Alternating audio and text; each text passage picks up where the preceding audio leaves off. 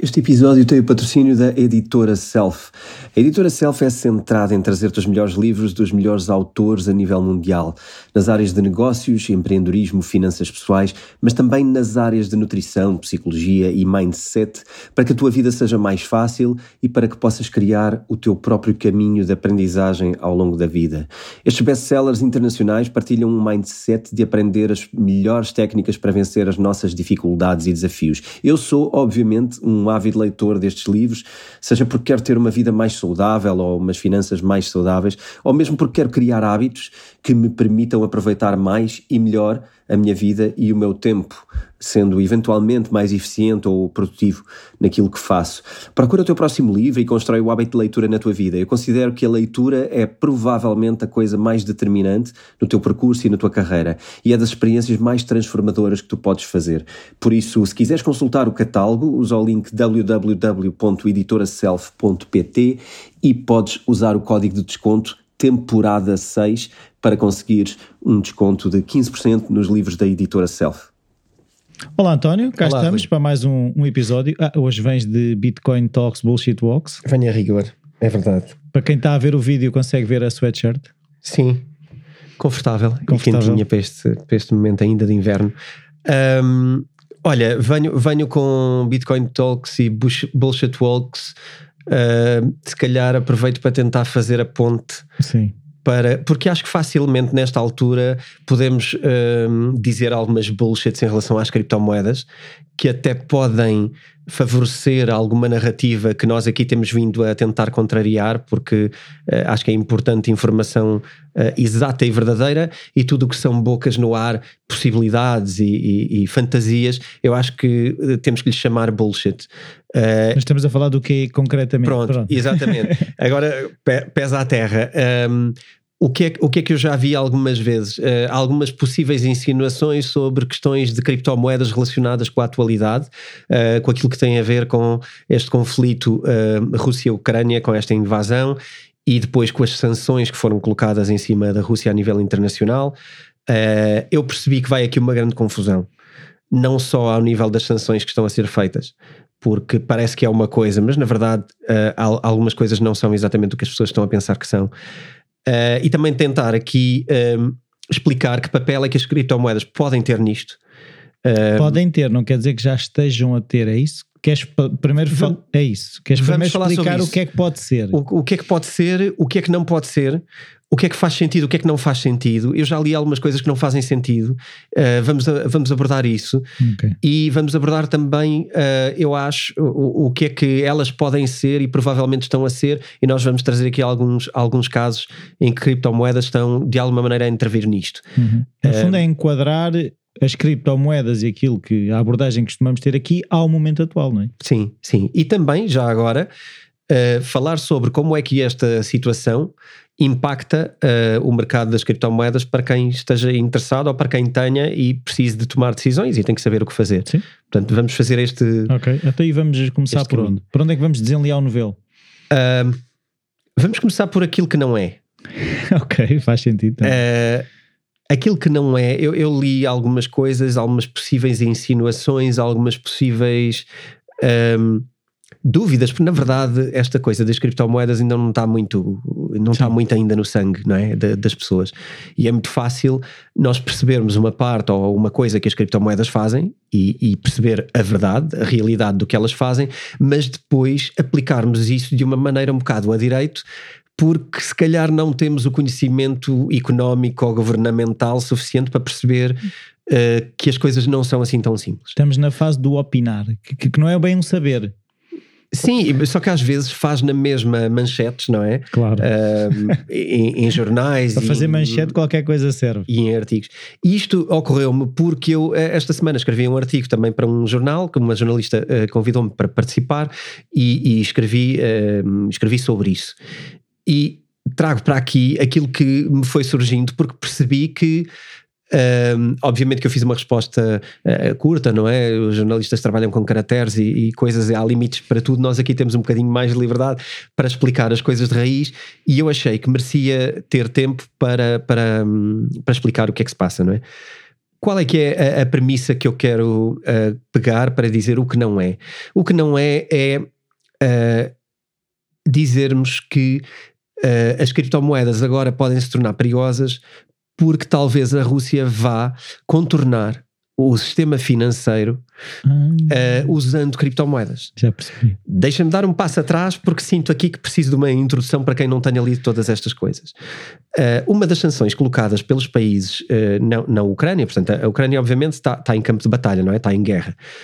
as nações, as outras nações europeias da NATO também Uh, e as outras europeias da não NATO uh, e também o, os Estados Unidos e outros governos uh, tentaram criar um conjunto, e, e, estão continuamente a tentar criar conjuntos uh, que permitam punir a Rússia de uma forma uh, não militar. Ou seja, criando. Ehm, dificuldades na, no dificuldades. movimentar de dinheiro e coisas assim. Sim, portanto, é outro tipo de guerra, não é? É uma guerra moderna. embora isto, se nós recuarmos, isto também já faz parte da, da, história, isto já era feito. A questão é que nós, quando estudamos história, só estudamos números e, e coisas diferentes. Tanques. E, e, tanques de guerra, e, e achamos que é só aquilo, e os filmes retratam muito isso. Depois hum, é importante explicar como é que também há outras coisas a mexer nos bastidores e como é que isto age. Obviamente que houve aqui algumas medidas iniciais que foram, que foram tomadas. Eh, provavelmente isto, para quem vê uh, bastante televisão, isto já está decorado. Um, para quem não veja tanta como eu, isto pode ser um detalhe melhor um, de enquadramento. Foram, obviamente, uh, colocados em dificuldade alguns oligarcas russos fora da Rússia, portanto, uh, criar dificuldades à movimentação de dinheiro, criar pressões para que vendessem os seus ativos que não são um, originais da Rússia, não é? Sim. Por exemplo, sei que o Abramovich está pressionado uh, para vender o, o, seu Chelsea. clube de futebol, não é? Uh, obviamente que provavelmente isto não parte, da, não parte da vontade dele agora, mas também poderia, porque de facto a vida é, ali vai ficar é que eu ouvi é? é? que ele já disse, disse, agora é aquela coisa de Sim. nunca sabemos, que ele já tinha pensado nisso antes. Pronto, não sabemos. Poderia, não é? Mas, Pode pronto, ser. Mas calha de estar a acontecer agora. Agora é coincidência. Que financeiramente, de certeza, não é o melhor momento para ele não. vender. Uh, teria vendido muito melhor, de certeza, sem pressão. Agora, a vender com pressão, obviamente que as coisas mudam na, na capacidade negocial. Sim, e quem quiser comprar sabe isso. Quem quiser comprar sabe isso. É por isso é que eu falava da capacidade negocial, vai ser outra, não é? Eh, e provavelmente até terá uh, por baixo do, do tapete das negociações, se calhar tem prazos e coisas para fazer, porque deve haver muita pressão agora para, para resolver isso. E quem diz isso diz um milhão de coisas. Falei deste caso, porque toda a gente conhece, sim. inclusivamente porque ele tem nacionalidade portuguesa, portuguesa. também. Há pouco tempo, não é? Uh, sim. Eu, eu, creio que ele aproveitou uh, uma situação que o Estado português deu relativamente aos uh, descendentes de judeus uh, e creio que ele será uh, o caso dele, ou pelo menos conseguiu fazer com que fosse e de alguma maneira e conseguiu a, a nacionalidade. Portanto, eu acho que ele tem três nacionalidades, um, eh, entre elas russo. Mas, enfim, a, a vida destas pessoas, uh, e principalmente as mais visíveis, vai, vai apertar um bocado e, e, está a ser apertada pela, pela grande malha da, da, da finança internacional. Para colocar pressão nos decisores russos.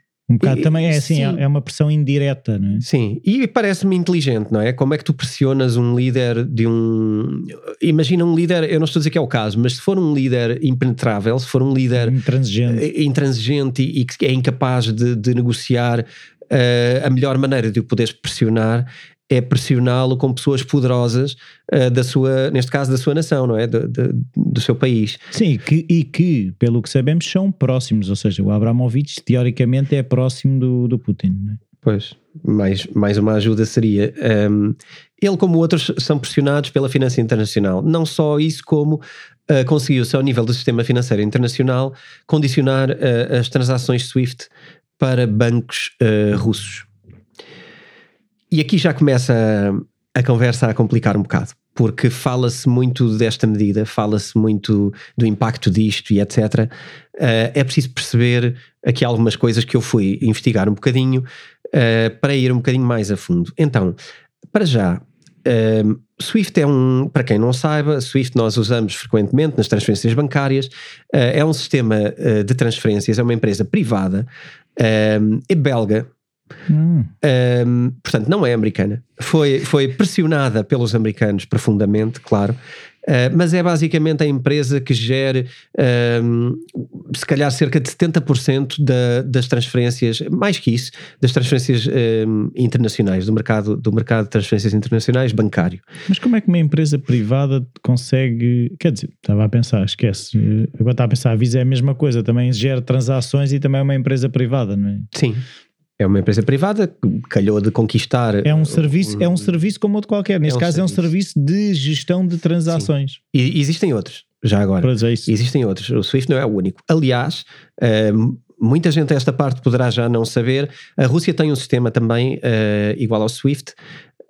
Um, e, e, que também funciona para transferências internacionais, também há bancos estrangeiros que a usam, uh, mas a, a percentagem é, é muito baixa. Um, mas que mas numa fase destas pode continuar a usar, por exemplo. Claro, sim. Pronto. Esse sistema está plenamente liberto, pode continuar a utilizá-lo. Um, o sistema Swift é puramente uma empresa que faz transações daqui para ali, não é? Como se fosse uma blockchain. Vamos falar agora para, os, para, o pessoal que vê o mundo mais ao contrário, que é isto é a blockchain, é o serviço. Um, não é a moeda, é o serviço de transação. É, também não é o exchange, também não é o banco. Não é o banco que está aqui a congelar nada. Ok? É neste momento o SWIFT, e quando se fala de transações SWIFT foram bloqueadas, estamos a falar de a empresa SWIFT bloquear transações. Bloqueou os nodes russos. Os nodes uh, russos que não, não conseguem enviar nem receber. Agora, qual é que é aqui outra, outra questão? Uh, para já, a Rússia está a trabalhar profundamente no seu sistema, assim como a China, precisamente por este tipo de situações. Claro, para ficar, uh, ou seja, protegido para se o quiserem atacar por aquele lado, tem um Sim. sistema de backup. Nos últimos anos eles têm trabalhado profundamente nesse sistema. Ainda assim, o sistema está altamente dependente do Swift. Agora, qual é que é aqui a, a, a falácia desta, desta conversa toda? A Swift bloqueou sete bancos russos. E Só. quantos bancos russos é que há? Mais de 300. então isto é fumaça. Não sei se é fumaça, mas. É pá, é fumaça. Se estamos a falar de bloquear 7 e são 300, é fumaça. Pois. Porque se. Imagina que eu tenho o banco A que está bloqueado, tu tens o banco B que não está bloqueado. Mas eu, como banco russo A, posso transferir para o banco russo B e o banco russo B pode continuar a, a operar. Eventualmente, sim, se tiveres outro sistema de transferências, poderás usá-lo. Se tiveres simultaneamente o SWIFT e o outro, claro. poderás, obviamente, transitar o dinheiro para, para outro banco russo que depois consegue fazer claro. SWIFT inclusivamente. Claro. Portanto, logo aqui temos um. Temos uma questão para perceber que é fumaça. Foi 7 e vai ser muitos, ou foi 7 e já estamos contentes porque a notícia já circulou pelo, é pelos é meios? Já, já fez manchete temos que perceber o que é que estamos a fazer de facto. Uh, agora foram, foram escolhidos, não é? Os sete bancos provavelmente serão os mais populares. Os sete maiores. Talvez os sete maiores, não, não sei dizer quais são, não, não, não encontrei essa informação e também não a procurei. Uh, mas pareceu-me logo que de 7 para 300 estamos aqui num, numa coisa muito diferente. Uh, e portanto, quando vem a conversa da possibilidade de a Rússia adotar criptomoedas porque o SWIFT bloqueou os bancos, não. é uma não conversa. Sim. Porque então primeiro SWIFT tem que bloquear os bancos, não é? Que é para depois a Rússia ter mesmo as mãos atadas, porque dentro da Rússia não há, não vai haver questão, não é? Acho que isto não vai ser uma, uma, uma conversa. Sim, isso é o mesmo que jogar à cabra cega só com o olho tapado, não é? é daquelas coisas, tipo, tu, tu consegues ver na mesma, não é? Yeah, é jogar às escondidas, mas estar a, a, a, ver. Pois, se calhar é. Aí, aí eu acho que, que temos que perceber melhor o que é que vai acontecer, o que é que não vai acontecer, e não vale a pena irmos para cenários que só nos vão permitir fazer uma manchete a dizer a Rússia poderá usar criptomoedas para, mas quer dizer. Eh, claro, primeiro eu, vamos falar dos 293 que faltam falta muita coisa. E, e, depois há outra coisa que é percebermos como é que os governos funcionam e porque é que isto não, porque é que isto é uma fantasia e não faz muito sentido. Uh, eu, eu, não quero aqui fazer julgamentos de valor com quem acha que isto é possível. É perfeitamente, é, aliás, eu próprio. Tudo é possível. Eu próprio, no primeiro momento uh, que começaram a querer criar sanções, a primeira que eu pensei foi fechar a Rússia financeiramente uh, para fora e como é e depois pensar se a Rússia poderia usar criptomoedas. Portanto, isto é, isto é parece-me inteligente Uh, se é que eu me acho inteligente e pensei nisto, também acho inteligente que, que, outras pessoas pensem nisso. O que eu acho é que para fazermos esse tipo de notícia um, era um melhor fazer esta Sim. de pá, não dá por causa disto. E olha, o Swift afinal foi só 7. Isto parece-me até uma notícia mais interessante de fazermos. Uh, foi só 7. Quando é, que, quando é que vamos fazer os outros 293? Sim, mas aí, mas aí essa notícia passa um bocadinho mais a mensagem de estamos a fazer alguma coisa que que está a ter impacto de facto na economia russa. Se tu disseres que uh, foram bloqueados 7 e faltam 293, tu sentes-te desempoderado e a pensar que não, nada está a ser feito, não é? E, mas não, mas repara, o, como é que eu me quero sentir? Uh, empoderado e enganado uh, ou desempoderado porque sei a realidade, não é? Depende das pessoas, é o que eu estou a dizer. Pois, ok. É certo. Eu, eu acho que quanto mais, e é assim, uh, acredito que quem nos ouve, ouve por isto. Sim, porque sim, sim, a parte das criptomoedas não joga bem com o cinismo, não joga bem com a mentira, não joga bem com as fake news, não joga, não, não, não joga bem com nada de manipulações de, de mídia, nem de governos, nem de nada sem dúvida. disso. E portanto. Eu, eu, aqui a nossa mensagem será sempre essa, não é? Trazer o desconforto para percebermos a realidade, porque é desta maneira que nos protegemos para a verdade, para, para aquilo que pode acontecer. Não quero dizer que é isto ou que é aquilo, quero dizer que se soubermos que pode não ser, estamos mais preparados para nos defendermos de. Sem dúvida, porque se tu não conheces a realidade, não é? eu acho que já disse essa frase que eu aprendi com uma amiga que é por muito má que seja a realidade, é a melhor coisa que temos para trabalhar. Pois. E, e é isso, é que se eu não souber a realidade, todas as ações que eu esteja a, a tomar podem estar muito longe daquilo que deveria estar a ser feito, não é? E neste caso eu acho que pronto, esta, esta punição não é, não é ainda muito efetiva, mas sem dúvida que fez uma coisa, e, e também foi isso que eu, que eu quis trazer para a ribalta. Essa punição trouxe uma notícia, uma notícia mundial de bloqueio, uh, de bloqueio internacional, de, de bloqueio financeiro para investimentos. O que é que isto, o que é que isto trouxe atrelado? E esta é a minha, contribuição para a coisa de modo económico. A moeda russa caiu 30% nessa semana. É muito. Se tiveres 100 mil um, rublos, passas a ter o equivalente a 70 mil, não é? Até, até devíamos falar de outra maneira. Se tiveres rublos equivalentes a 100 mil euros, vais passar amanhã a ter, durante uma semana, passas a ter rublos equivalentes a 70 mil euros. Portanto, a tua riqueza toda, uh, se fores russo e não tiveres moeda fora, foi cortada em 30%. Eu creio que nós já tocámos isto minimamente por alto da última vez, mas esta é uma das razões fortes que é causar uh, insegurança no sistema financeiro russo, insegurança na moeda russa, na economia russa, a, bolsa russa não, não existe, não é? Uh, neste momento, e portanto é uma punição que me parece grande. Uh, também é importante aqui uh, percebermos que, em termos de fechar, uh, queria só deixar esta nota, em termos de fecharmos uma economia, percebermos que nem todos os países tomam posições iguais.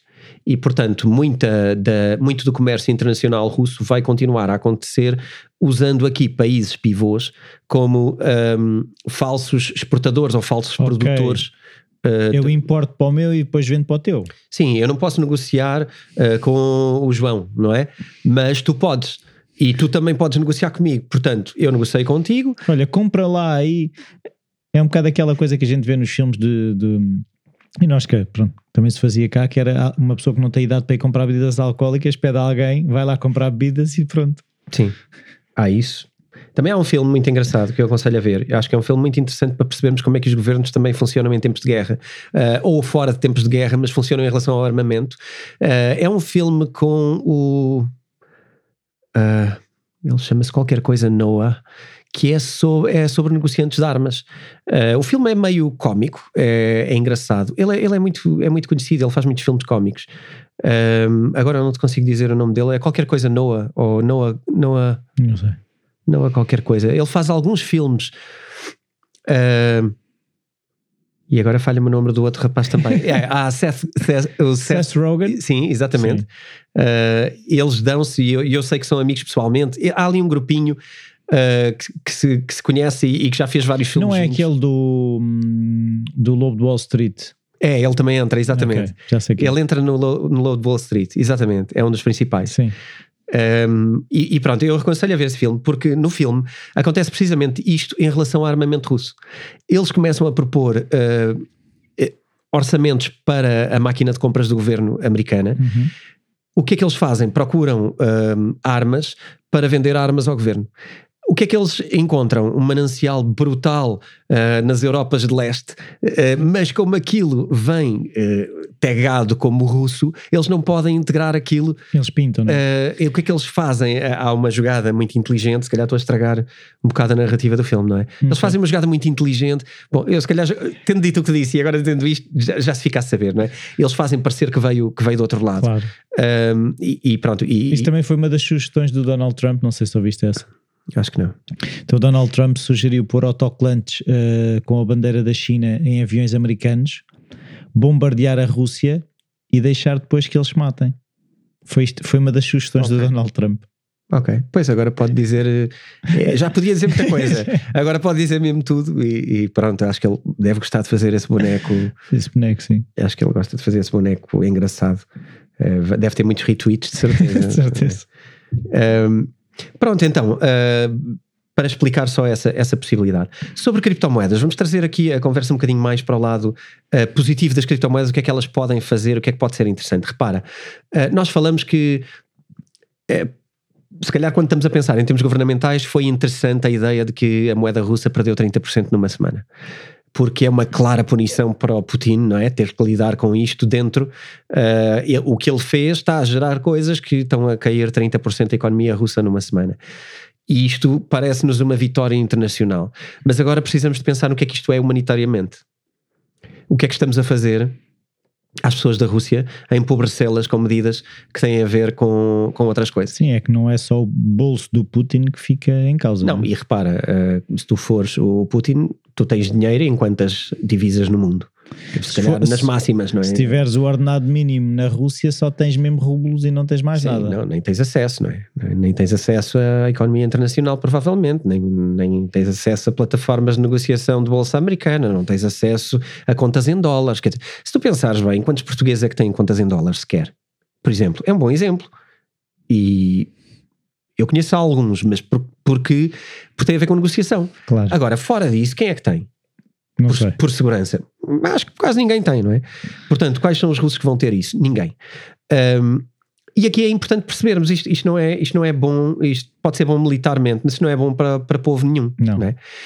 E aqui as, as, criptomoedas podem entrar como uma segurança.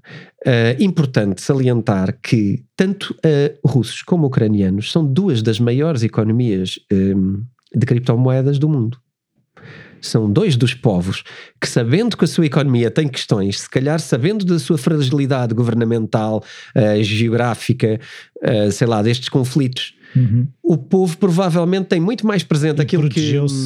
Sim, aquilo que eu às vezes digo que epá, a Bitcoin pode não ser útil para os portugueses. Uh, mas é muito útil para os lugares do mundo onde os nossos sim, governantes sim. fazem coisas erradas. Sim, Repara, e até temos o episódio de El Salvador, por exemplo. Temos isso, não é? Temos quando eu falo nas palestras, eu também já falei aqui do caso do Zimbábue, não é? Quando se leva o carrinho de mão cheio de dinheiro. Porquê? Porque, porque alguém é um ditador, porque alguém está a agir mal com o dinheiro, como aconteceu na Venezuela, como aconteceu na Argentina várias vezes. E estes povos onde isto acontece sabem isto melhor. Gato escaldado, não é? Yeah. O que é que tu percebes aqui? Uh, um em cada quatro, cinco ucranianos tem criptomoedas. Portanto, Uh, esta é a estimativa, são 5, 6 milhões. Uh, Esses estarão mais protegidos nesta fase, talvez. Sim, uh, claro que isto acelerou. Houve um crescimento grande ah, é em tudo o que se pode saber. Sim, acelerou porque não só quem tinha refugiou-se mais, porque ficou evidente, não é? Como muita gente que não tinha descobre rapidamente. Isto a palavra circula. Sim, é? olha, tens de pôr o dinheiro ali, senão. E eu gostava de trazer a ideia porque é que isto trouxe justiça. Ok. E tu achas, assim, tu falaste que os ucranianos compraram mais, os russos também? Sim. Claro. Os russos também. Quando Mas começa... a falar do povo, não é? Claro, sim, sim. Quando começaram a ver, epá, isto vai dar para o torto. O, a Rússia não é só um lugar de, de, de grande cultura uh, de criptomoedas. Aliás, tu vês que muitas pessoas uh, e developers de criptomoedas, muitos têm nomes uh, de leste. Eu não estou a dizer que eles cresceram lá, estudaram lá, Sim, etc. Mas têm uma afinidade qualquer. Mas são mentes, não é? O próprio Vitalik é, é, é, russo, não é? É, é russo-canadiano, mas é, mas é russo. Um, portanto, tu tens ali uma cultura muito grande. Uh, tens o Pavel, criador do, do, do Telegram, por exemplo. Uh, que engraçado, o outro dia enviaram-me uma notícia uh, de alguém que tweetou um, que o, o, o, Telegram estava a espiar para a Rússia.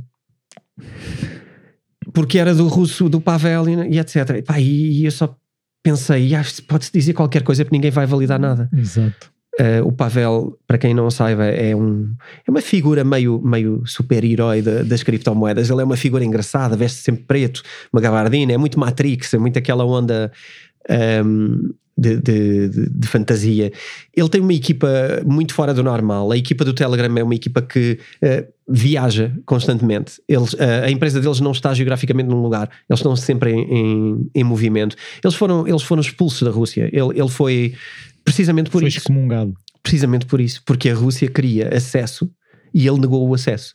Uh, ele teve vários encontros e negou o acesso, e isso é público, e ele fez declarações, e portanto ele teve que sair da Rússia porque a vida complicou lá para ele, claro.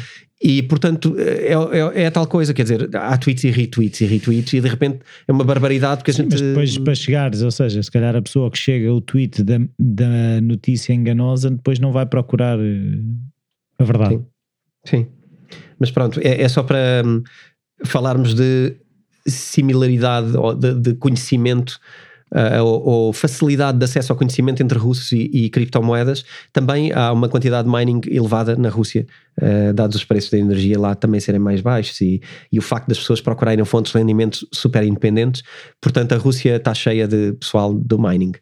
Uh, aqui sobre a justiça, eu queria só salientar uma coisa, que é ambos os povos, a meu ver, eu não conheço e não tenho conversado com muitos russos nem com muitos ucranianos, mas uh, daquilo que vou percebendo, um, ehm, ninguém está especialmente interessado nesta guerra. Isto não vai ser bom para, para a pessoa comum que vai para o trabalho e não. volta do trabalho. Portanto, quem é que tu consegues aqui trazer alguma justiça, trazer alguma uh, possibilidade de escapatória? É, é Rússia e ucranianos que são os povos que estão a sofrer com as decisões uh, lá de cima.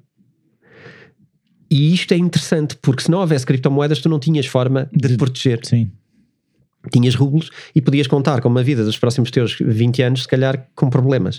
Uh, tanto tu tens agora muita gente que está a começar a sair da Rússia, muitas cabeças, muitas intelectualidades que estão a dizer: uh, Eu desisti, eu acabo de desistir de contribuir para uhum. levantar este país. Claro.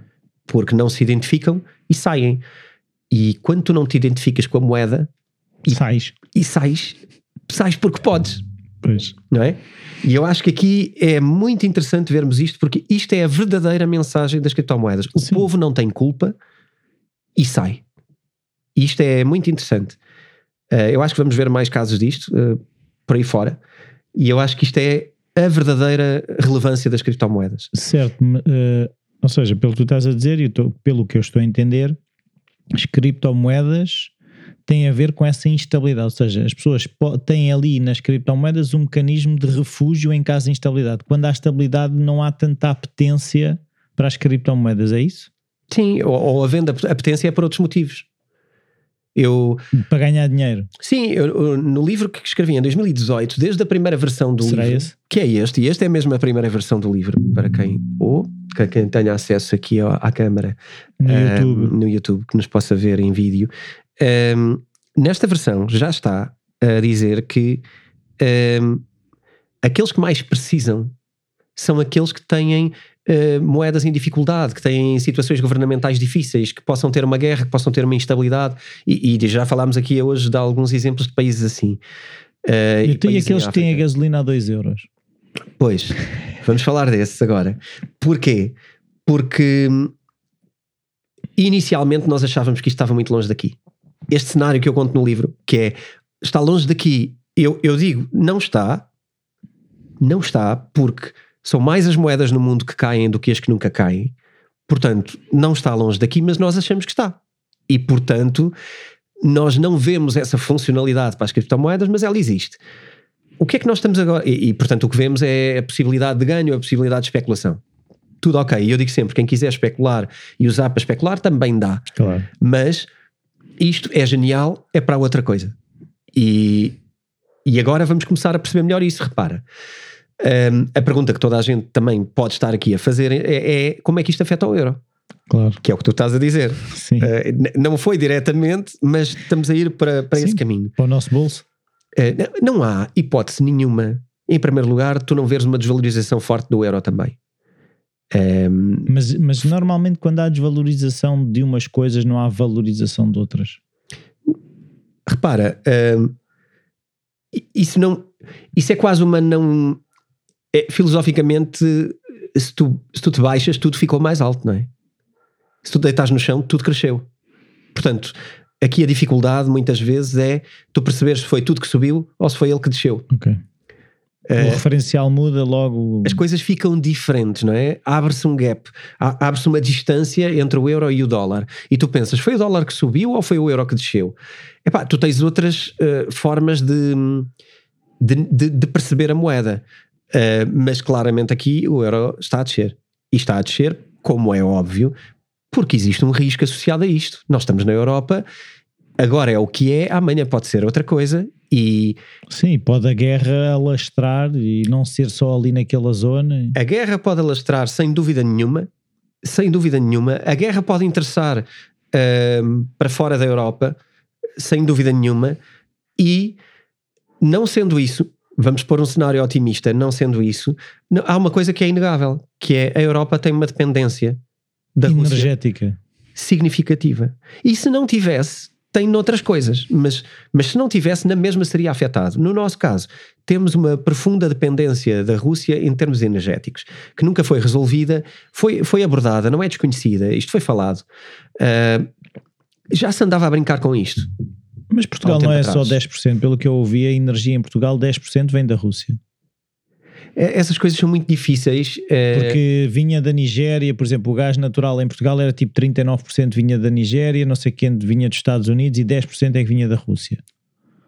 E- event- nós temos uma situação interessante em Portugal, eh, onde, eh, onde temos uma capa para já nós, nós transitámos muitas centrais para, para, para as renováveis, quando foi toda esta, esta hum, questão da empresa elétrica portuguesa, eh, que, que investiu muito na- nas renováveis, e portanto temos hidroelétrica, é a maioria da nossa produção, algum solar significativo eólico, muito significativo, eh, e temos algumas centrais combinadas.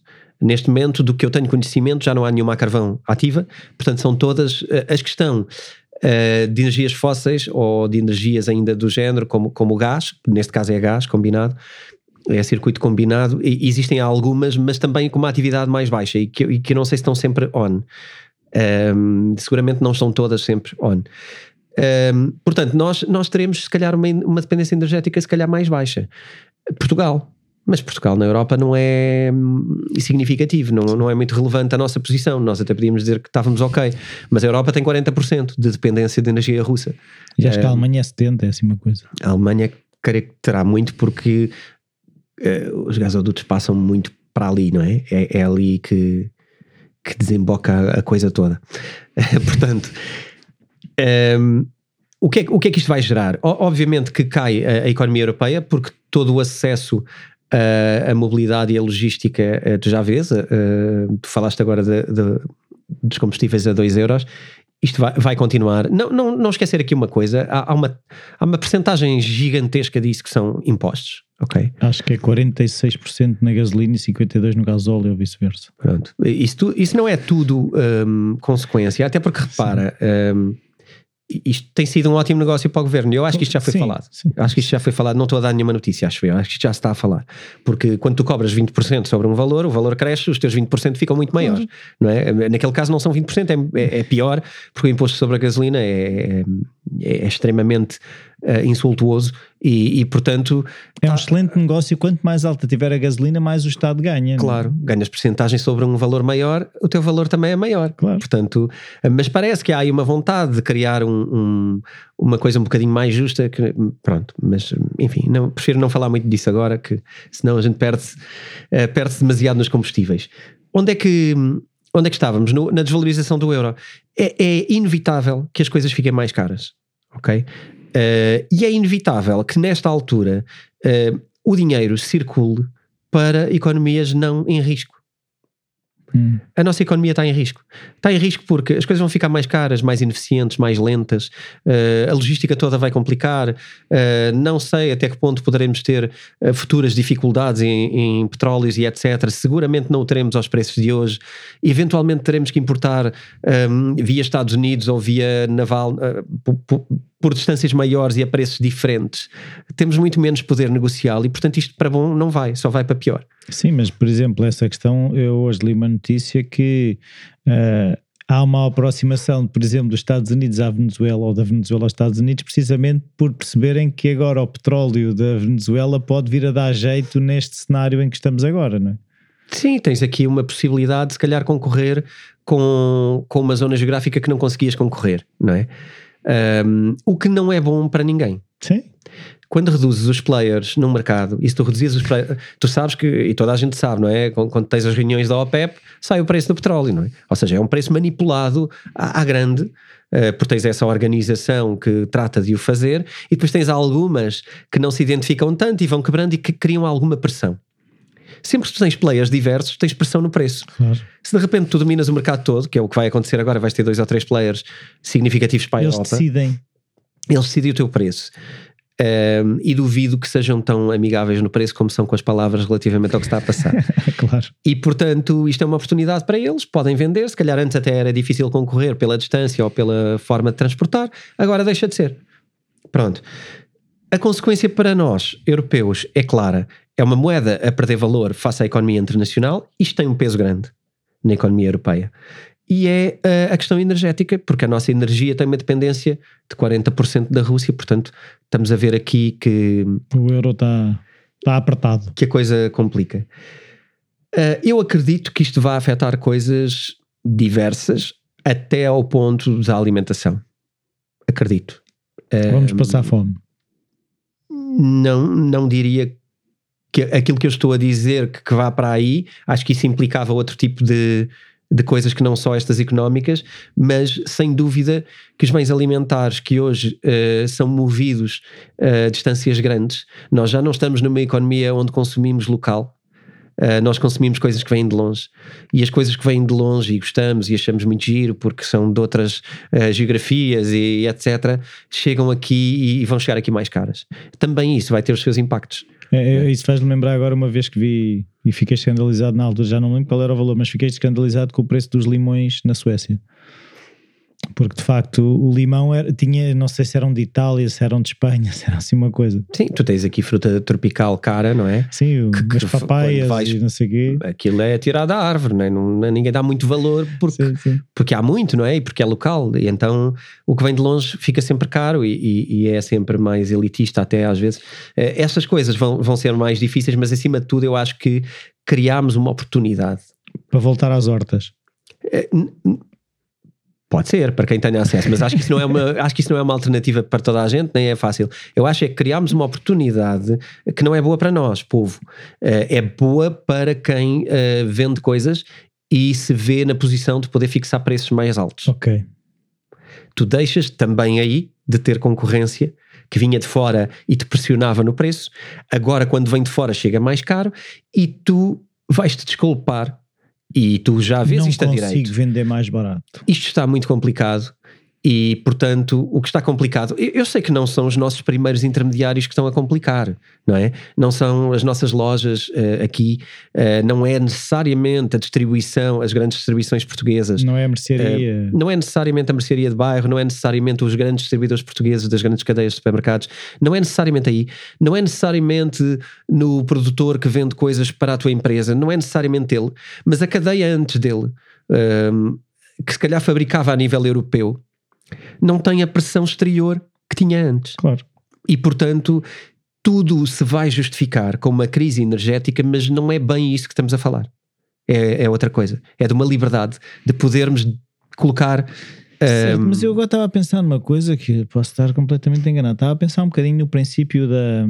Isto pode parecer estranho, mas da carraça. A carraça tem que se alimentar do, do hospedeiro até um certo ponto, porque também não interessa à carraça enfraquecer o hospedeiro a um ponto em que ele morre e também deixa de ter alimento. Ou seja, como é que é esta gestão de, ok, eu vou subir os preços, vou ganhar mais dinheiro, mas se eu retirar poder de comprar as pessoas, Uhum. ao mesmo tempo eu também estou a retirar mercado possível de- de pessoas que me compram coisas, não é? Sim, vais criando pressão, não é? Não precisas fazer tudo de uma vez, mas vais criando pressão. E se continuares a perceber que vai funcionando, vais continuando a fazê-lo. Porque não tem. Às tantas também não tens muito. hum, ah, lá está. A pessoa que fixa o preço aqui não vai ter muita hipótese, porque o preço que chega, que chega a essa pessoa já vai ser mais alto. O que estamos aqui a falar é de fabricantes, fabricantes mesmo, terem uma oportunidade de subir preços porque quem fabricava mais barato neste momento não, não envia para cá, ou tem um embargo, ou só consegue chegar cá muito mais caro, ou simplesmente nem, nem consegue. Certo, mas é assim, mas se chegar a um ponto em que, ok, imagina que tu queres me vender bife de vaca a 50 euros, eu não compro e tu não vendes, Ok, a elasticidade vai até um ponto. Isto é a elasticidade da procura e da oferta. é isso? Uh, existe, é perceber qual é que está mais elástica agora, não é? Uh, isto, isto é? Isto é um termo comum na economia. A uh, procura também não está mais elástica,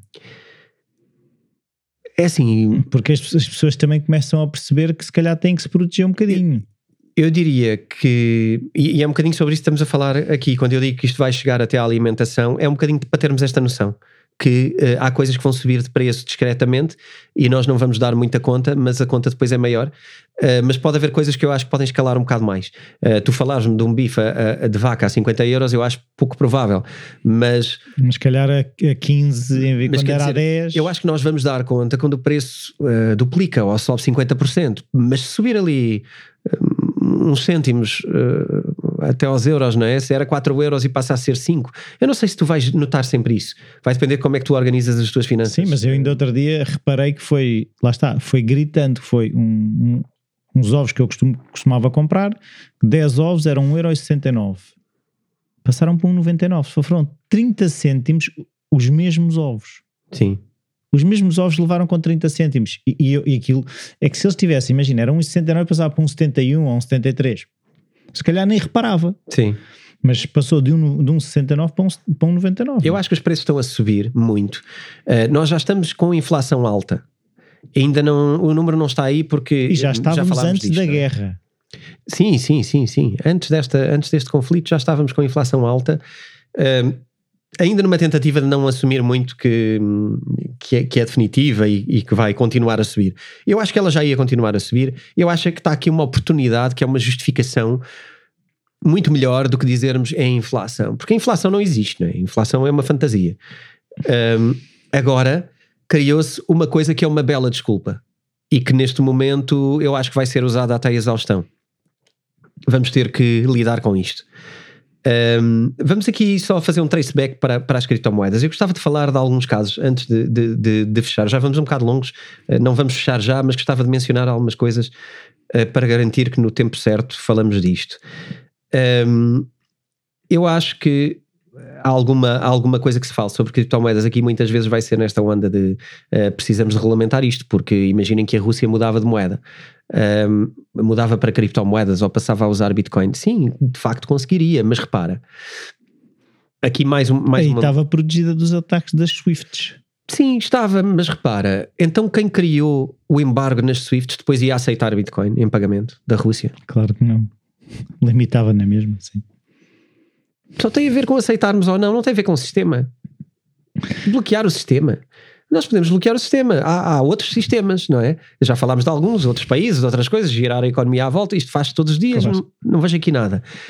Bloquear mesmo é não querer aceitar. E não querer aceitar é a, a pessoa do lado de cá não aceita criptomoedas, não aceita dinheiro, não aceita nada. Porque repara, se, fosse, se te fossem pagar em mão, ias aceitar.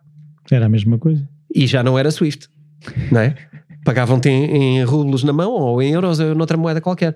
A questão tem a ver com quem aceita, não tem a ver com qual é o sistema que usa. Sim, sim. Porque em última instância o dinheiro circula sempre, nem que seja em bens, nem que seja em eh, papel higiênico, nem que seja em barras de ouro, nem que seja em barris de petróleo. O dinheiro circula. Pois, isso faz lembrar uma coisa que não sei se ouviste, que foi os Airbnbs foram usados como maneira de transferir dinheiro, ou seja, as pessoas ahm, eh, marcaram quartos na Ucrânia que não iam usar como Ok. forma de dar dinheiro às pessoas que tinham Airbnbs na Ucrânia. Isto foi uma das maneiras que geraram milhões de dólares. Ok. Foi uma das maneiras que, que De fazer chegar, o- fazer chegar o dinheiro aos lá. ucranianos, sim. Ok, sim. Mas aí, aí o sistema funcionaria, não é? Ou seja, o sistema normal funcionaria. Para a Rússia é que diria que não. Eh, ou que pode ser mais difícil.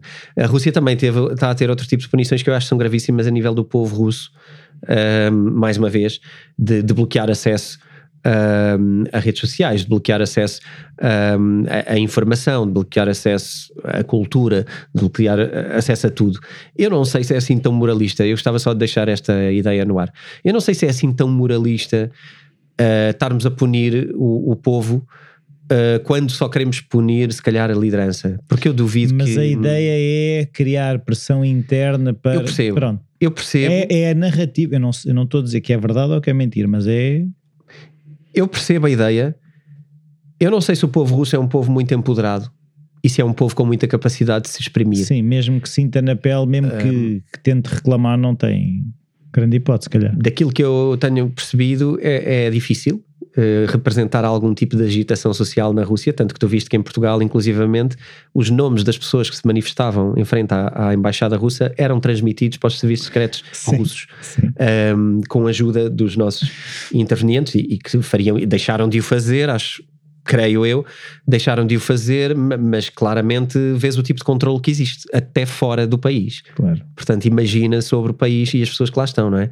Tu sabes que há uns opositores e há umas coisas, sabes que também tiveram consequências de quase morte, não é?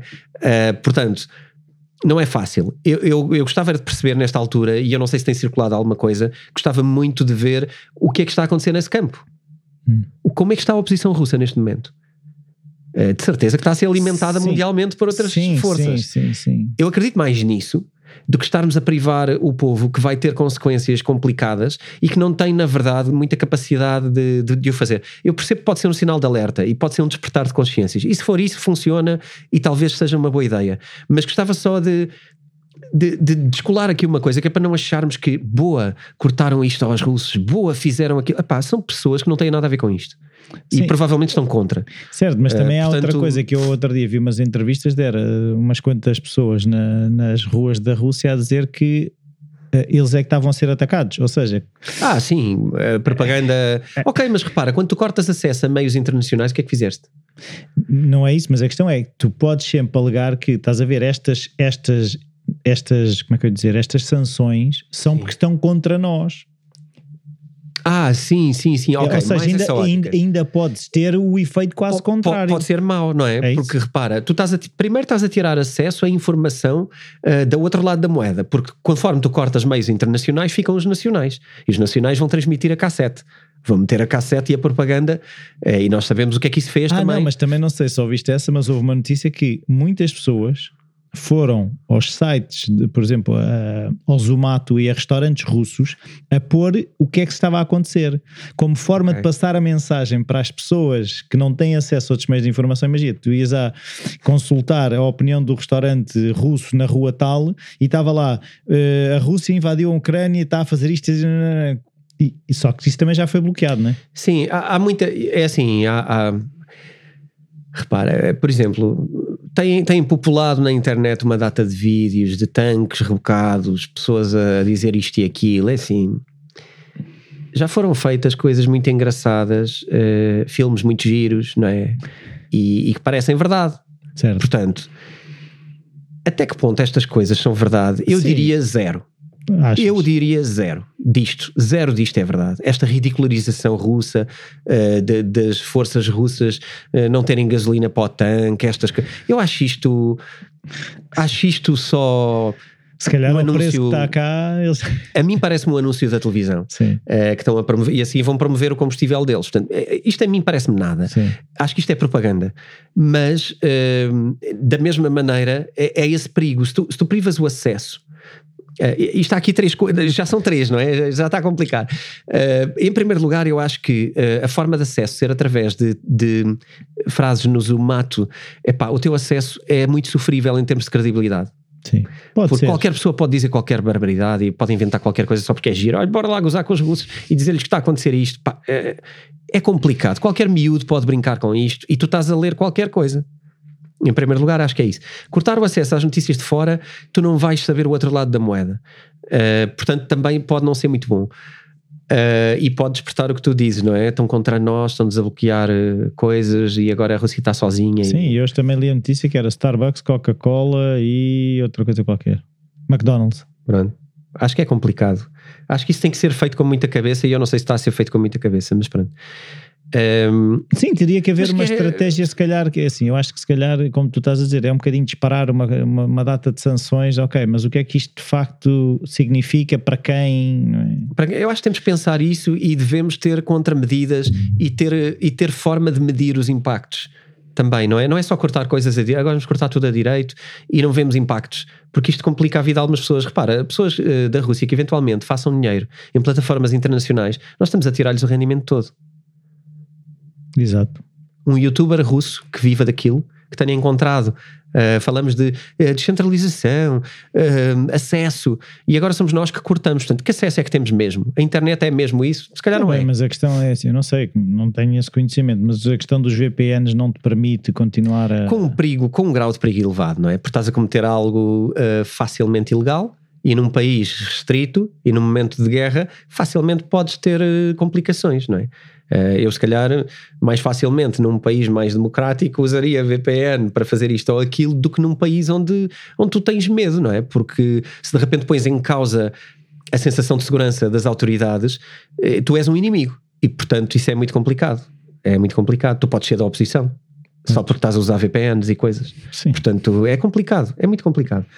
Uh, mas pronto, também não, não acho que seja o fim eu acho que de facto vai haver muita gente que vai achar bem as sanções. Eu não estou a dizer que acho mal, eu acho só que devemos ter alguma noção de que estamos a punir pessoas e não governos. E isto é, é diferente. Sim, da mesma forma que um tanque pune uma pessoa e não um governo. Sim. Aí é a mesma coisa, não é? Sim, é, mas, mas então estamos em guerra de igual para igual. Estamos em guerra. Estamos ambos com o mesmo nível de moral, Sim, nesse caso. sim. Pronto, é, é isso.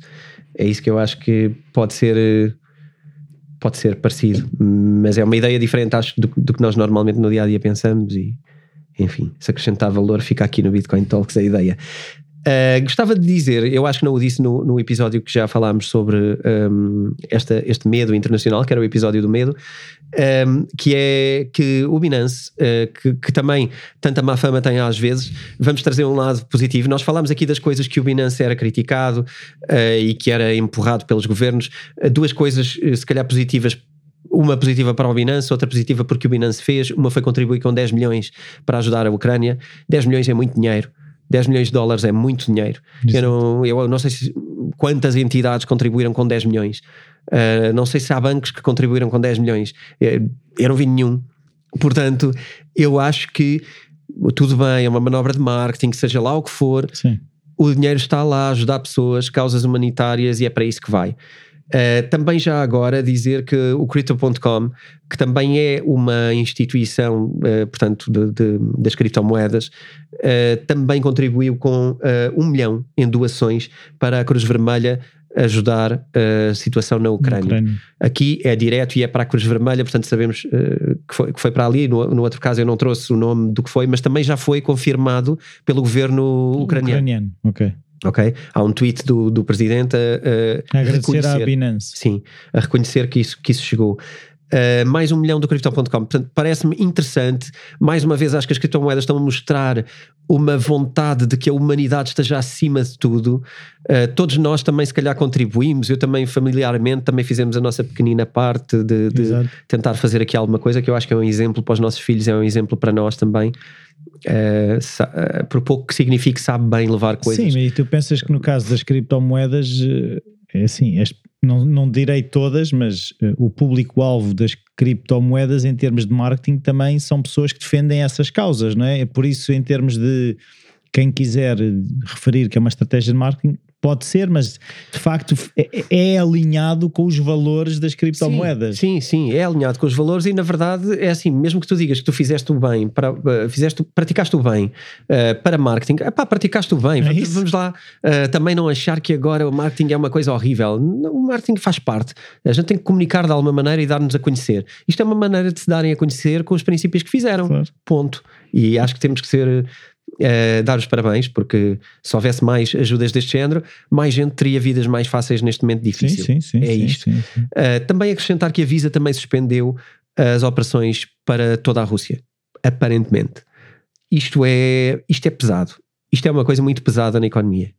Uh, porque isto dificulta de facto transações uh, Sim, até, até encomendas online ficam afetadas se for usado o Visa, é isso? e internamente também. Porque eu- do que eu percebo, para toda a Rússia. Todas as operações uh, russas. Portanto, eu, não é eu- questão de ser o banco A ou B. Aqui não, não é isso. Aqui é a rede fechou uh, para ali. Foi assim que eu interpretei. A notícia é, é curtíssima, uh, mas, não tem mas grande eu, explicação, é isso? eu tentarei procurar também para perceber o que é que fechou e se não for isto que estamos a dizer, também virei cá a dizer que, que foi diferente. Uh, também o PayPal fez a mesma coisa, Uh, suspendeu também todo o serviço uh, na Rússia. Portanto, aqui, aqui diz mesmo que o serviço foi o serviço todo na Rússia. Portanto, o PayPal estará fechado. Isto, isto vai trazer dificuldades à economia russa. Pois, a questão é, o que eu, que eu estava aqui a pensar é, é assim, começam a ser muitas e qual é que é a sustentabilidade disso, tal, tal como tu dizes, até para, o- para, o- para o comum dos mortais, Eu não interpreto isto, às vezes quando entalamos muito. Uh, quando entalamos muito o. quando encurralamos, é mais quando isso. enrolamos demasiado o, o, O bicho, o bicho pode-se virar não e morder. dizer o bicho, o animal, o- o- por causa da, da parte eh, não domável da coisa. Também, mais uma vez, não estou aqui a tomar partidos nem a dizer que eh, quem é que está certo ou errado em, em, em cada coisa, porque isto é, isto é- estas coisas governamentais e destes países são coisas muito complexas. Mas, às vezes, quando apertamos muito a, a corda, ela, ela pode partir. E eu acho que eh, eu, eu não. Uma interpretação. Não conheço o Putin, não é? Toda a gente sabe de certeza que eu não o conheço. Eu não o conheço, eu não sei como é que ele vai reagir. Eh, a questão é, ele não é só ele, são mais pessoas. E, e aqui é, a questão é: não me parece fácil a postura de recuar. Ah, ele no momento, Uhum. no momento em que está, ok, Sim. sim, sim. Não me parece fácil A recuar. posição não é fácil. Parece-me que vai ser preciso uma de duas situações: uma desculpa para recuar, quase uma concessão internacional, para que ele possa voltar para casa com orgulho e dizer: Ok, eu, eu pus esta gente na ordem. Vai ser necessário ele conseguir dizer isto em algum momento. Ou, ou eu acho que isto vai ser muito, muito mais grave do que está a ser agora. Porque eu não vejo grande fim eh, eu não vejo que o lado eh, internacional vá aceitar bem esta ocupação permanente e Não, que de repente não. Seja esquecida. Eu acho que não vai ser esquecida facilmente. Ehm, e É, o que tu estás a dizer é um bocado no- do género que é estão avisados para a próxima vez é pior. Que é qualquer coisa, Eu- o compromisso será uma coisa assim. ou, ou vou recuar um bocado, ou, ou- ou vou chegar aqui a um compromisso, ou vou chegar a qualquer coisa, mas para chegar a um compromisso ele tem que sentir que ganhou, ou tem que poder dizer que ganhou, mesmo que não ganhou nada, mas tem que poder dizer que ganhou alguma coisa, porque não pode voltar para casa. Num país destes, não podes voltar para casa e saberes que perdeste. Se perdeste, é assim, o Putin acabou. E a Rússia, eventualmente, em vez de anexar coisas, vai se desanexar por, por totalmente. Totalmente. Uh, ou eventualmente haverá alguém capaz de trazer uma nova união, o que me parece muito complicado. E parece-me mesmo que nós não vamos voltar a viver tempos parecidos com os que vivemos até agora no que diz respeito a esta zona da Europa, porque a Rússia ainda tem uma parte que é a Europa, uh, barra, Europa barra Rússia. Eu não consigo ver isto voltar a ser o que era. Hum. E portanto eu acho que uh, se estamos a achar que isto é uma fase um, e que é tipo É uma zanga de casal. Sim, e que agora daqui a dois ou três, pronto, se calhar mai- isto acaba agora, ou se calhar para o ano acaba. Eu não, eu não estou a ver isso. Eu não consigo ver isso neste momento. Vejo aqui outra coisa. hum, Sim, é que também, também, também se tornou claro que existiam ali tensões já há algum tempo que, que as pessoas não estavam a ver ou a querer ver, não é? As coisas não surgiram do nada. Isto não é recente. Eu, eu às vezes tenho, tenho feito esta, tenho trazido esta conversa em, em, em conversas entre amigos ou o que seja. um português não consegue perceber o que é que é esta ocupação. Para nós, esta ocupação é muito mais descabida do, do que para a Ucrânia. A Ucrânia, nos anos 90, Uh, e para trás disso, não é? Teve alterações brutais a nível de território, a nível de independências, a nível de quem é o quê. Tu tens uma parte enorme da Ucrânia que quer ser russa. Portanto, isso não acabou. Agora todos achamos que nenhuma, nenhuma Ucrânia quer ser Rússia. Mas não é verdade. Há uma parte, há uma grande parte de ucranianos que continuam a, a eleger em, em, alto grau uh, a Mother Russia. Portanto, isto não é assim tão unânime. Uh, é muito mais escorregadio do que todos estamos a comunicar internacionalmente. Agora, esta mensagem que estamos a comunicar interessa, interessa à Europa, interessa à NATO, interessa à União Europeia, interessa aos países circundantes que querem pertencer a este lado e que querem que a Rússia esteja sempre mais fraca. Mas isto é geopolítica e, portanto, hoje a geopolítica faz-se na televisão e faz-se no Twitter e faz-se em todo lado. E nós andamos na rua a dizer as coisas que os governantes querem não é necessariamente as coisas que cada. Um, não é uma verdade. Não são, as coisas não são tão absolutas. Sim. Eh, não me entendam mal, por favor. Quem, quem, quem, quem, já me conhece há 57 episódios, acho que não vai ter dificuldade. Quem chegou aqui no primeiro episódio e apanhou isto, não interprete mal a ideia de que uh, estou a pensar minimamente para a Rússia ou algo do género. Eu, eu só acho é que para nós. Mas também não é para os Estados Unidos, não é? Não, mas quer dizer, às vezes estas conversas só são mesmo boas se forem muito profundas. Sim. Uh, eu acho que ser pró alguma coisa, quando se fala de governos, é muito complicado. Sim, sim, quando sim, se fala de países, não é? Ninguém acerta sempre. Lá, e... Não, e lá está, porque uh, todo, todos, nós até como pessoas, nas nossas vidas tomamos decisões que depois nos arrependemos. Até que ponto é que eu posso confiar cegamente numa entidade que é um governo e todas as decisões estão certas? Também não faz sentido, o, não é? Uma pessoa pode ser para o António. Mas assim, não quer dizer que vai ter que concordar com tudo com que tudo faço. Que é, exatamente. E não quer dizer que um dia não esteja a ver o que eu estou a fazer e me diga, epá, aquilo que estás a fazer não foi, epá, não foi assim tão correto. Estás certo, a ver? Certo, certo. E Sim, mas há esta lógica de ou, ou, és do Benfica, ou és do Sporting, ou és do. Ou seja. Pois, eu gosto muito de acabar com essa brincadeira e, as, e eu digo sempre: pá, esta conversa está a ficar futebol, estou fora. está a ficar futebol. Isto é futebol. Estamos a falar de futebol, não é? Às vezes, quando se fala de política, o meu pai dizia, dizia e diz sempre: uh, não tem dito, mas, mas dizia mais vezes antes. Uh, há três conversas, não é? Que, que são complicadas, não é? É futebol, política, não é? é? Futebol, política e religião. Pois, é verdade porque eu chamo a todas futebol porque é mais fácil perceber. Sim, sim. Porque no futebol é, é mesmo é, é, mesmo acéfalo, não é? É mesmo eu visto-me de vermelho, tu vestes de azul, portanto eu presto, tu não me prestas. E o, e o inverso também, não é? E portanto parte-se daqui mas para mesmo, tudo. Mas mesmo tu nessas daqui para tudo. Mas mesmo nessas situações, eu conheço pessoas que, imagina, se, se, se, pegam no assunto de futebol e um é de um clube e outro é do outro, aquilo gera uma discussão, mas depois adoram os dois de, moto, eh, de motas e vão andar de moto. Ou seja, ah, claro. há estas realidades que uh, há uma coisa que, que, que, em que discordam, mas isso não significa que eles não se possam ver à frente, não é? Sim. É pá, cada um gosta do que gosta, não é? Há, eu percebo perfeitamente, eu, eu, eu, não, acho que cada um gosta de ter as conversas que gosta de ter. Epá, é, era o que faltava virmos aqui agora no Bitcoin Talks fazer essa psicologia e dizer o que é que têm que falar. Uh, eu, eu acho é que quando nós temos esse vício, é muito mais fácil fazermos isso com tudo. Claro. E de repente, sim, é um, Rússia, Ucrânia é sim, Sim, é isso. É um, é, o, que, o que eu tenho visto é que é um exercício quase de não aceitar nada, ou seja, de face value, tipo, ok, ainda outro dia, por exemplo, recebi um vídeo que supostamente estava uma data de corpos tapados com uh, sacos pretos e não sei o quê, que, já, que aquilo supostamente era que estava a acontecer agora. E em que depois se vê que o vento estava a dar num dos sacos de plástico, estava a tapar e o próprio morto, entre aspas, estava a segurar o saco para aquilo não se levantar. E estavam a dizer, ok, os corpos, afinal, isto é uma guerra falsa. E depois, uhum. investigando um bocadinho, aquilo era um vídeo sobre uma manifestação anti-guerra.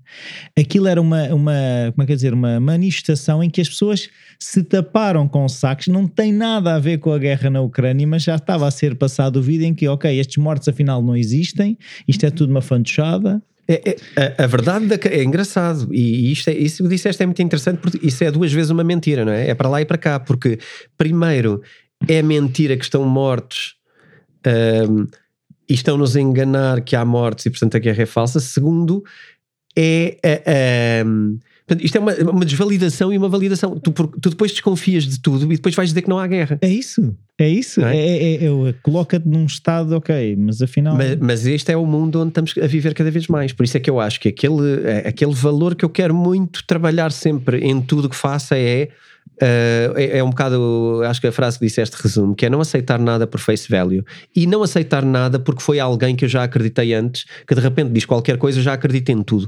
Validar fontes não é só validar uma vez. Às vezes, às vezes é esta coisa, quando tu disseste americanos, atenção, eu acho que os americanos devem ser provavelmente a sociedade mais, mais uma das mais eficientes na maioria das coisas. Uh, e um dos países mais eficientes na maioria das coisas. Mas tem coisas que também são muito más. Claro. E como já todos sabemos que eles são muito eficientes na maioria das coisas, se calhar também precisamos de muitas vezes trazer aqui, pá, não é tão bom como isso. Olha, tem isto, tem aquilo, tem, tem uma data de situações difíceis. Há países que controlam uh, pela força e há países que controlam pela informação um, manipulada, não é? E, e eu acho que temos de estar atentos isto não tem só a ver com países, tem a ver com tudo que nós aprendemos, não é? E então eu acho que, que é essa questão. Em, em, relação a esta guerra, eu acho que é preciso só pôr esta perspectiva, porque de repente podemos ficar com aquelas ideias dos anos 80, não é? Uh, que, que, os russos comem criancinhas e essas coisas. Ao pequeno almoço. Ao pequeno almoço. E eu acho que é triste porque isso é ser desinformado. E, e, e, não devíamos demonizar coisas, não é? Devíamos compreender. Uh, há erros de certeza, pá, invadir um país eu acho que é inaceitável, como é óbvio, e portanto há, há, coisas que é, que é face value porque são, são simples, é zeros e uns. Agora, uh, os comos e os porquês e como é que vamos interpretar. Sim, e todo o ecossistema à volta. Por, porque é que isto aconteceu, uh, enfim, que pressões é que aconteceram antes para que isto depois fosse disputado. O que é que isto pode gerar que afinal é benéfico para este ou para aquele. Até porque isso nos, nos vai ajudar a perceber o que é que pode acontecer a seguir. Pois. Pronto, e é um bocado por isso que eu estava a fazer depois a narrativa do que vem a seguir. Sim, eu estava-me a lembrar de, um, de, uma frase do, do, Derek Sivers que é trust but, but verify. Ou seja, claro. é, confiar, mas verificar. Sim, sim. Porque verificar é interessante, é quando nós aprendemos mesmo não é? Ouvir e repetir é um bocado. O meu papagaio faz isso. Ouve e repete. Mas eu acho que ele não sabe muita coisa sobre, sobre o que se passa. Mas podes ficar uh, surpreendido, se calhar. Acho que é, é, o perigo. Eu acho que devemos aprofundar. Isso é que é, isso é, que é bom para nós. Isso é que nos vai ajudar a reagir. Isso é que nos vai ajudar a proteger do que vem a seguir. E ao verificar, vamos ver outras coisas. E se calhar, como vamos tão longos, porque eu acho que vamos longos. Um, para, para lá do nosso normal, diria eu. Não, não, estamos dentro, estamos do, dentro do nosso normal. Sim. Há mais uma coisa que eu queria trazer também para validar uh, a minha ideia, a minha especulação sobre possível aumento uh, na alimentação. Uh, alguns dos maiores produtores do mundo, exportadores de comida do mundo, são Estados Unidos e Brasil, estão entre eles. e no que diz, desculpa, não, não, não de comida no geral, mas de, de grãos, de grains. Como é que. É grãos, em sim, é português, é grãos, será sim. grãos. Portanto, estamos sim, a falar. Mas a Ucrânia de... não tem muito milho também, não é um dos maiores produtores de milho, acho que sim. Eu creio que será grande. Mas... E, e trigo também, a Rússia e a Ucrânia têm muito. Certo, mas, mas eu não ia trazer essa dificuldade, porque essa é mais óbvia, não é? O, o que vem de lá ficar difícil, é, é, toda a gente começa a perceber melhor. Ah, tu estás a dizer aos custos de transporte. E não só. Aqui é outra coisa curiosa. Uh, estes países são alguns dos maiores produtores do mundo de grãos. Esses países usam fertilizantes cuja produção, a grande maioria das produções uh, de fertilizantes que são importadas pelos Estados Unidos e Brasil são russos e ucranianos. é Portanto, a globalização, estamos todos ligados. É. Tu não consegues fertilizar, a tua produção vai diminuir. Vai, vai complicar. Eu creio que estamos a falar de mais de 40% uh, do, do, da porcentagem de fertilizantes importados uh, nesses países. Portanto, o Brasil e, os Estados Unidos serão, são pois, grandes que, importadores. Sim, mas olhando para a coisa dessa forma, todos têm muito a perder. É isso que eu não estou a entender então. A quem é que pode interessar? Exato. Não, há sempre uma balança entre o ganhar e o perder, não é? São contas muito difíceis de fazer. Um, eu acho que uma Europa fraca não é a maior agenda do mundo, uh, mas, mas acho que uma Rússia pressionada é uma agenda. Uh, uma Rússia pressionada pela NATO é uma agenda clara, porque, porque estas organizações tendem a, a, a querer expandir por, por natureza tudo o que é orgânico quer crescer E, e aqui eu acho que o que tínhamos de pôr em causa é se a NATO devia crescer ou não. O que é que ela representa de facto? Quais são os princípios da NATO? Uh, que eu me lembro no próprio nome está Aliança Atlântica. Portanto, aquilo não é Atlântico. é preciso perceber um, depois se faz sentido ou não estas organizações estarem ali, se deveria haver outras intermédias que não condicionassem diretamente e não pusessem em causa a ameaça territorial. Ou seja, eu acho que nós humanos podíamos fazer melhor do que isto. Uh, não estou a dizer, nem estou aqui a pôr culpas uh, de um lado, porque, como disse há bocado, e quero frisar uh, profundamente, até porque estou agora a falar disto, profundamente, invadir um, pai, um país é invadir um país. Matar pessoas e colocar exércitos para lá das fronteiras sem pedir autorização é uma ameaça inaceitável. E, portanto, isto que fique, que fique marcado. agora, a geopolítica tem muito que se lhe diga, não é? Sim. E, e, eu acho que todos podíamos estar a fazer melhor. Eu acho que as coisas correm mal, às vezes interessam a alguém. E, e não sei, eh, tu podes achar que isto pode interessar à China de alguma maneira. Enfim, existe, também, uh, também pelo que tu estás a descrever, ou seja, o todo o ecossistema, não sei se a China também vai perder coisas, ou seja, não, não é só ganhar. Também vai perder, toda, toda a gente vai perder coisas, toda a gente vai ganhar coisas, mas há aqui coisas eh, normalmente que são muito relevantes, por exemplo, a atenção. Uh, a atenção mundial neste momento está sobre Sim. este evento. Não está sobre as leis que estão a ser aprovadas nem em Portugal nem nos Estados Unidos. Sim, pode ser. Pode e, ser aquela coisa da magia, né? Tu estás a olhar para uma mão e o que está a acontecer é na outra. Sim. E já, já temos tido muito disso, não é? Nos últimos anos, e eu acho que agora ficámos viciados nisso. E tu vês a narrativa, parece-me bastante parecida, não é? Agora a informação está maravilhada outra vez, tem um conteúdo enorme para repetir jornais. e repetir e repetir. E todas as atenções vão para ali e novamente não para a nossa vida, não para as nossas leis, não para as nossas regras, não para o nosso crescimento, não para o dia a dia dos cidadãos, mas sim para questões que são transnacionais, transorganizacionais. Olha para ali, um, olha para ali estamos sempre a olhar para coisas. E, e se desviarmos a atenção para a Rússia e para a Europa, não está nos Estados Unidos. Sim. E eu acho que uh, vamos falar sobre isso garantidamente mais à frente. Sim. Tem a ver com os impérios e o fim dos impérios e as dificuldades que os impérios têm. Os Estados Unidos está num momento muito difícil tá. da, da sua existência. Portanto, vamos ver o que é que vai acontecer. Eu não estou muito otimista que isto se resolva rapidamente. Posso estar a apostar uh, mal. Eu gostava que, acaba, que, isto acabasse rapidamente, como é óbvio, e, e voltasse tudo a paz, seja lá o que isso for para todas as pessoas ali. Espero, espero que melhore rapidamente, mas eu estou a ver uh, os orgulhos e as nações Sim. e o jogo político.